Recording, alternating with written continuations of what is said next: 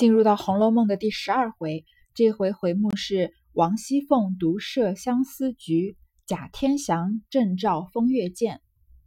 话说凤姐正与平儿说话，只见有人来回说：“瑞大爷来了。”凤姐急命：“快请进来。”你看，这个凤姐正在和平儿说贾瑞的事呢。贾这个凤姐就说：“我要怎么好好整整他，对吧？”然后正在这个时候，贾瑞又来了，可见他来的有多频繁。他从九月开始呀，到这个，嗯，都立冬的时候，十二月的时候，这三个月频繁的来找王熙凤，每一次都找不到，也是胃口被吊得足足的了。这次正好在呢，然后凤姐就从她的表演啊，从还没见到贾瑞开始就出就开始了。她说：“凤姐急命急忙命人说，快请进来，好像她就一直等贾瑞，好像很想见到贾瑞一样。”贾瑞见往里让，心中喜出望外，急忙进来。见了凤姐，满面陪笑，连连问好。凤姐儿也假意殷勤，让茶让座。贾瑞第一次能见到凤姐，他看到这个仆人让他进去嘛，他知道终于能见到凤姐了。这个心里面这么几个月这种饥渴难耐的心情啊，就一下子到释放，心中特别高兴，赶快就进来，见着凤姐啊，满脸都是笑，一直向她问好。凤姐也假意殷勤，然后又让茶又让座的。王熙凤其实贾瑞有这种越礼的行为，你大不了就去告一状，把他打一顿就好了。为什么要演这么大一出戏，然后最后把这个贾瑞害得这么惨呢？嗯，我觉得可能可能大户人家的生活也挺无聊的，但是主要原因还是这个王熙凤她算是比较心狠手辣的人，不能别人不能轻易的得罪她，别人要是得罪她一下，她就要十倍的奉还那样。贾瑞见凤姐如此打扮，一发苏倒，因行了眼问道。二哥哥怎么还不回来？你看他看到了这个王熙凤呢，在这这个家里的打扮啊，就更加苏倒了。你看贾瑞是整个人这个欲望都上升到最高点了，对吧？然后还行了眼，又斜着眼，就是微微的眯着眼睛说：“二哥哥怎么还不回来？”二哥哥就是贾琏了。她先要确定她的丈夫不在家，对吧？再能才能跟这个嫂子乱搞。凤姐道：“不知什么缘故。”贾瑞笑道：“别是路上有人绊住了脚了。”舍不得回来也未可知。你看贾瑞在这里就是开始挑拨了吧？这个王熙凤说不知道为什么贾琏还没回来，他就说啊，可能是路上有人绊住脚了，舍不得回来。意思就是说贾琏可能是在外面花天酒地吧。这个潜藏的意思就是说，你老公也在外面乱乱来的，你在这里我们俩乱来乱来也没关系。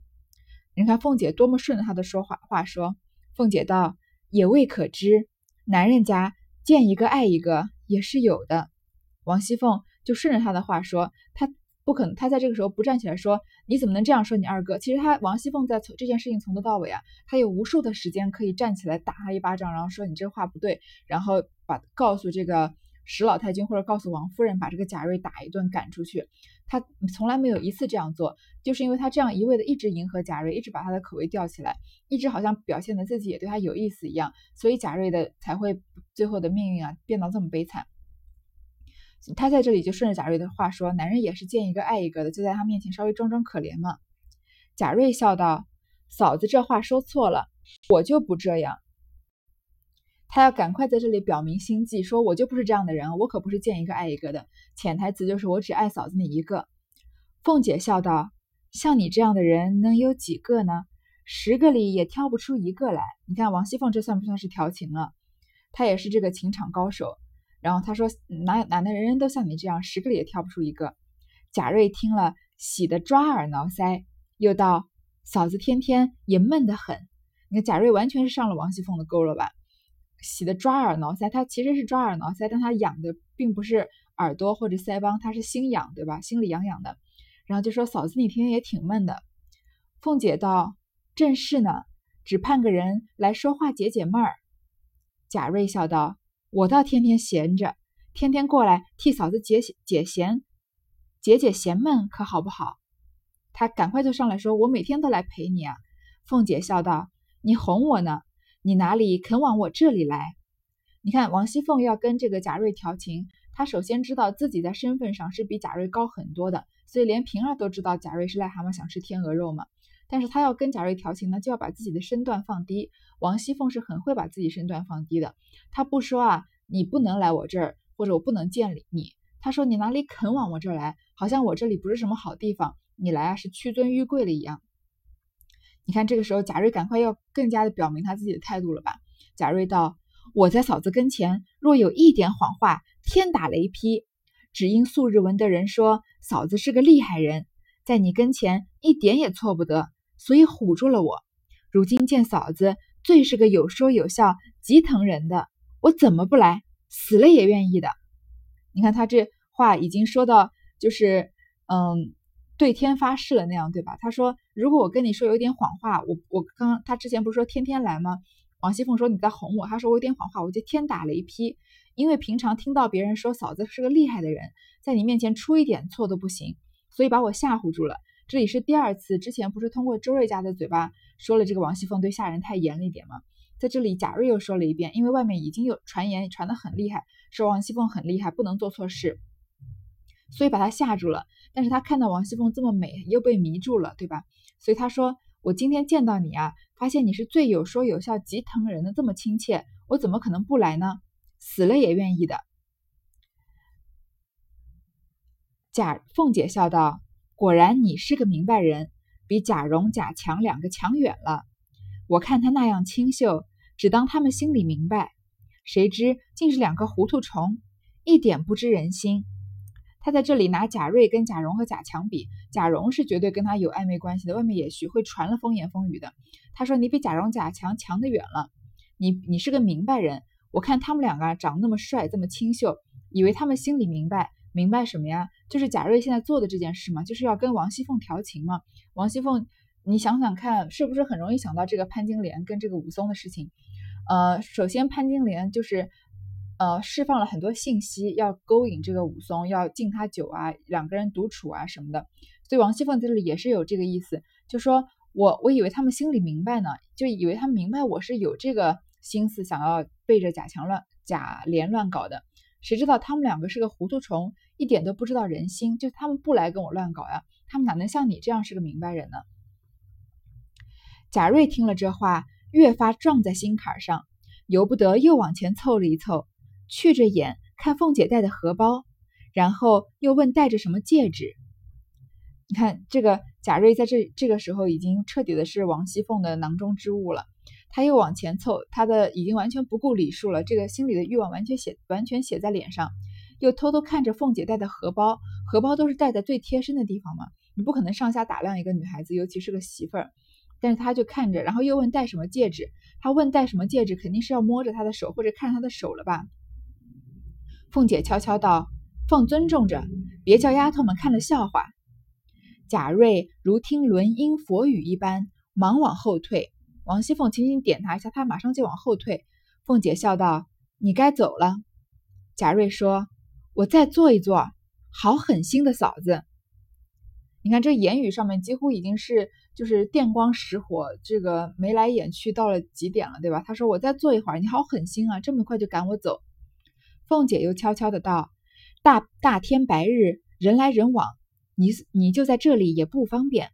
你且去，等着晚上起了更了，你来，悄悄的在西边穿堂等我。这就是已经约了这个要偷情了吧？说等你晚上来，在西边的穿堂等我。现在白天啊，人人都看着不方便。”贾瑞听了如得珍宝，忙问道：“你别哄我，但只那里过的人多，怎么好躲的？”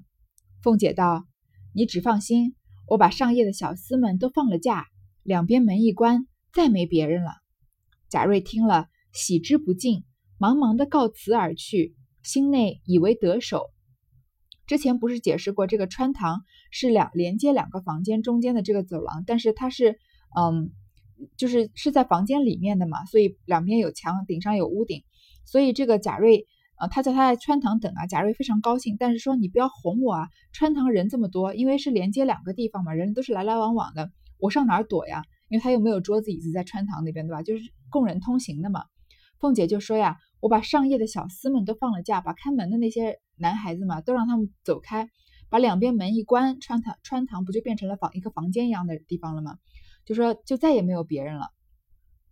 贾瑞听了当然就很高兴，好在。嗯，继续往后读之前呢，我想先停下来看一看这个贾瑞的反应和贾瑞对王熙凤到底是爱情还是欲望。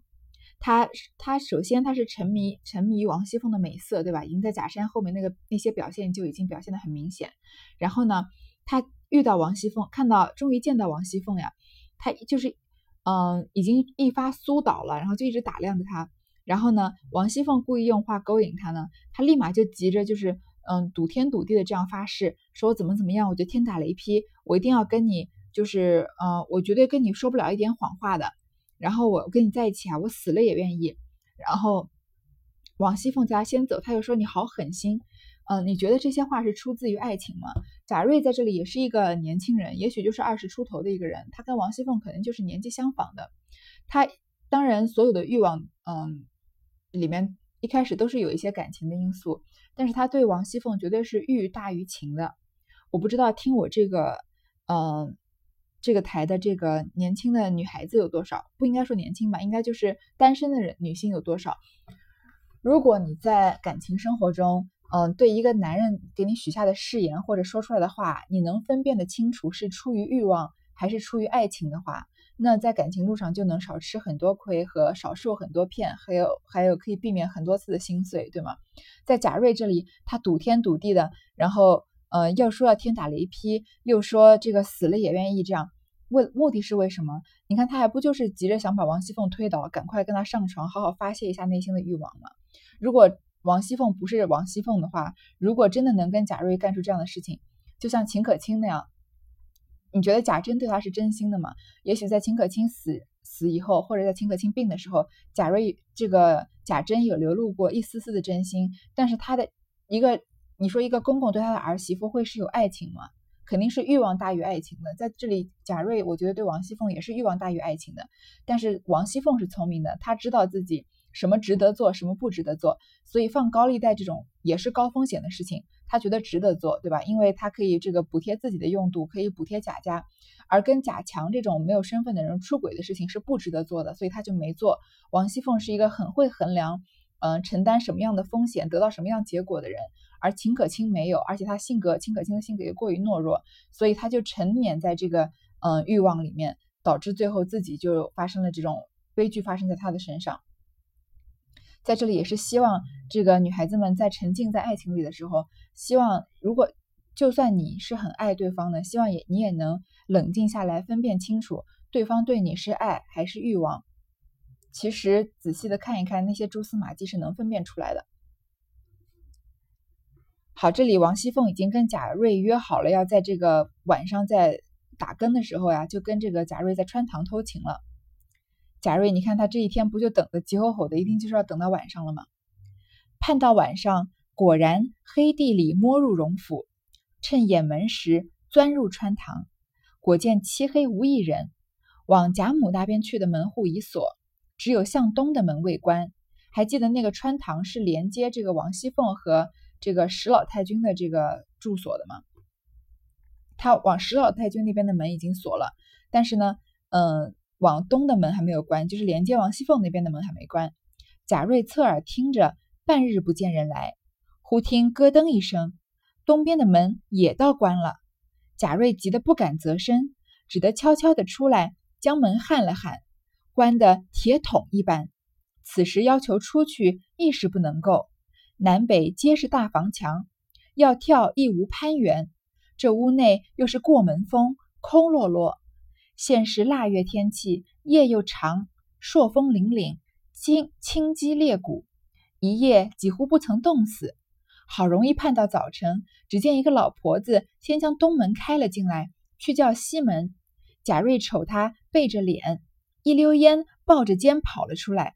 幸而天气尚早，人都未起。从后门一进，跑回家去。这个王熙，这个贾瑞晚上先摸黑进荣府啊，进了穿堂，果然见到没人，就觉得应该事情成一半了。因为王熙凤不就是约他在这里吗？说好了要这个把两边门一关，小厮不在就跟他偷情的。嗯，但然后他看到往贾母那边门已经关了嘛，就下面一步就等王熙凤了，对吧？王熙凤一来，把门一关，他们俩完事了之后，就可以又再出去了。但是没等来王熙凤啊，等了半天没见人，突然咯噔一声，东边的门也关了。这两边的门一关，这个呃贾瑞不就成了瓮中之鳖了吗？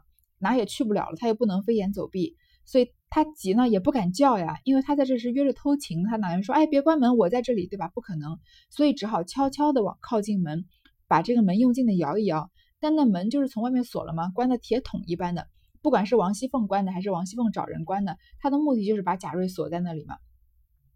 这个时候想要出去也不可能了，然后呢，想要往这个房顶跳吧，越过这个墙回家也没有攀援的地方。然后这个屋里啊又是过门风，我刚刚说顶上是有屋顶的，应该是说错了，应该是没有顶的，就是两边的穿堂是两边的围墙，所以它有过门风，是晚上嘛，空空荡荡的。我们知道有这种穿堂风吧？走在有时候走在走廊上，这个反而觉得更加冷，比外面没有遮挡还要冷，因为风都聚集在那里嘛。现在又是腊月，之前不是说到已经是十二月的时候了，夜又长，风又冷，清肌裂骨，几乎就是钻透你的皮肤啊，要吹到你的骨头里面去。一夜，这个贾瑞就在里面等了一夜，几乎不曾冻死。你看贾瑞来找王熙凤的时候，他是血脉喷张，这个肾肾上腺素都激增了，就等着要好好的就是。嗯，跟王熙凤翻云覆雨了，对吧？但是他一来啊，门一锁，他这个风一吹，吹了一整夜，他整个人就是是不是身体都冷下来了？然后就从极度的热到极度的冷了。幸好早上啊，这个来开门的老婆子先把，因为不是穿堂吗？他先要开一边的门，再绕到另外一边去开另一边的门，所以他就趁着那个老婆子不注意，开完东门的时候，就先一溜烟抱着肩跑了出来。太冷了嘛，抖抖霍霍的。幸好天气早啊，都没有人发现，他就从后门跑回家了。原来贾瑞父母早亡，只有他祖父戴儒教养。还记得那个老儒，这个呃学堂的这个先生贾代如吗？所以贾代如走了，才会让贾瑞来看这个学堂，因为他是贾瑞的祖父嘛。那代如素日教训最严，不许贾瑞多走一步，生怕他在外吃酒赌钱，有误学业。今忽见他一夜不归，只料定他在外非饮即赌、嫖娼宿妓，哪里想到这段公案，因此气了一夜。还记得贾政对贾宝玉多么严格，贾宝玉多么怕他吗？像贾代儒这样的老儒，一心是走仕途的，然后他父亲又不在，他又死了嘛，所以他是这个祖父，一定是带父职的，他就对贾贾瑞的教育特别严，就不让他。在外面乱逛，会怕他吃酒赌钱，因为贾瑞这个人性格也不是什么好人，对吧？怕他耽误学业。但是，一看他一夜不归啊，心里面想的什么？他肯定是在外面，要么就是喝花酒，要么就是赌钱，然后嫖妓，在外面住了一晚上。哪里会想到他胆子大到去约王熙凤偷情呢？所以这个就以为他出去嫖嫖妓啊，就气了一晚上。贾瑞也捻着一把汗，少不得回来撒谎，只说往舅舅家去了，天黑了。留我住了一夜，就说他去宁宁国府了。说天黑了，留他住了一晚上。戴如道：“自来出门，非禀我不敢擅出，如何昨日私自去了？据此亦该打，何况是撒谎？这个谎言太容易识破了。因为贾代如他的祖父就说啊，你平常出门不告诉我一声，不敢亲自，不敢就擅自出去的，怎么可能昨天你就这么偷偷去了，还要去舅舅家？”然后，如果是这，尽管是这样啊，你不跟我禀报就该打，何况你是说谎的。因此发狠，到底打了三四十板，还不许吃早饭，令他跪在院内读文章，定要补出十天的功课来方罢。贾瑞只冻了一夜，今又遭了苦打，且饿着肚子，跪在封地里读文章，其苦万状。贾瑞在这里已经受到一些惩罚了。首先，他这个贾代儒打了他三四十大板子，还不让他吃饭，又让他在院里院子里跪着读书，要补出十天的功课。你看他才在这个穿堂里冻了一夜，现在又被打，然后肚子又填不饱，还要读书，已经很苦了。所以在这个时候，王熙凤如果能放过他，他也算是受到惩罚了，毕竟也没让他占到什么真的便宜嘛。但是并没有，而且贾瑞在这里受到这一番惩罚之后，他的这个贼性还是不改，还是要想去这个找凤姐的。此时贾瑞潜心犹是未改，再想不到是凤姐捉弄他。过后两日得了空，便人来找凤姐。他已经被这个王熙凤迷得神魂颠倒了。王熙凤在现在的话说就是他的女神了。他怎么会想到是凤姐有心刁难他呢？他以为就是没碰到嘛，可能门先关了什么了，他就还是找了空，还是来找凤姐。好，如果你在这里耍了贾瑞这一场。你是王熙凤的话，贾瑞来找你，你会怎么样呢？嗯，如果凭我们的这个智商和这个 忽悠人的本事，顶多也就是说，哎呀，没有见到你好奇怪，是不是那个我来的时候门已经锁了？如果你这样说的话，是不是见不到这次的过错还是在你？贾瑞还是会抱怨你呢？但是我们的这个情商跟王熙凤就不能比了。你看王熙凤说什么？凤姐故意抱怨他失信，贾瑞急得赌咒发誓。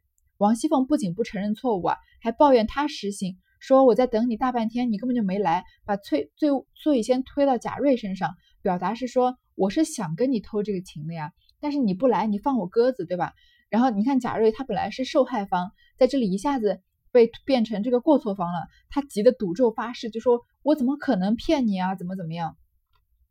凤姐因见他自投罗网，少不得再寻别计令他知改，故又约他道：“今日晚上你别在那里了，你在我这房后小过道子里那间空屋里等我，可别冒撞了。”贾瑞道：“果真？”凤姐道：“谁可哄你？你不信就别来。”贾瑞道。来来来，就死也要来。凤姐道：“这会子你先去吧。”贾瑞料定晚间必妥，此时先去了。凤姐在这里便点兵派将，设下圈套。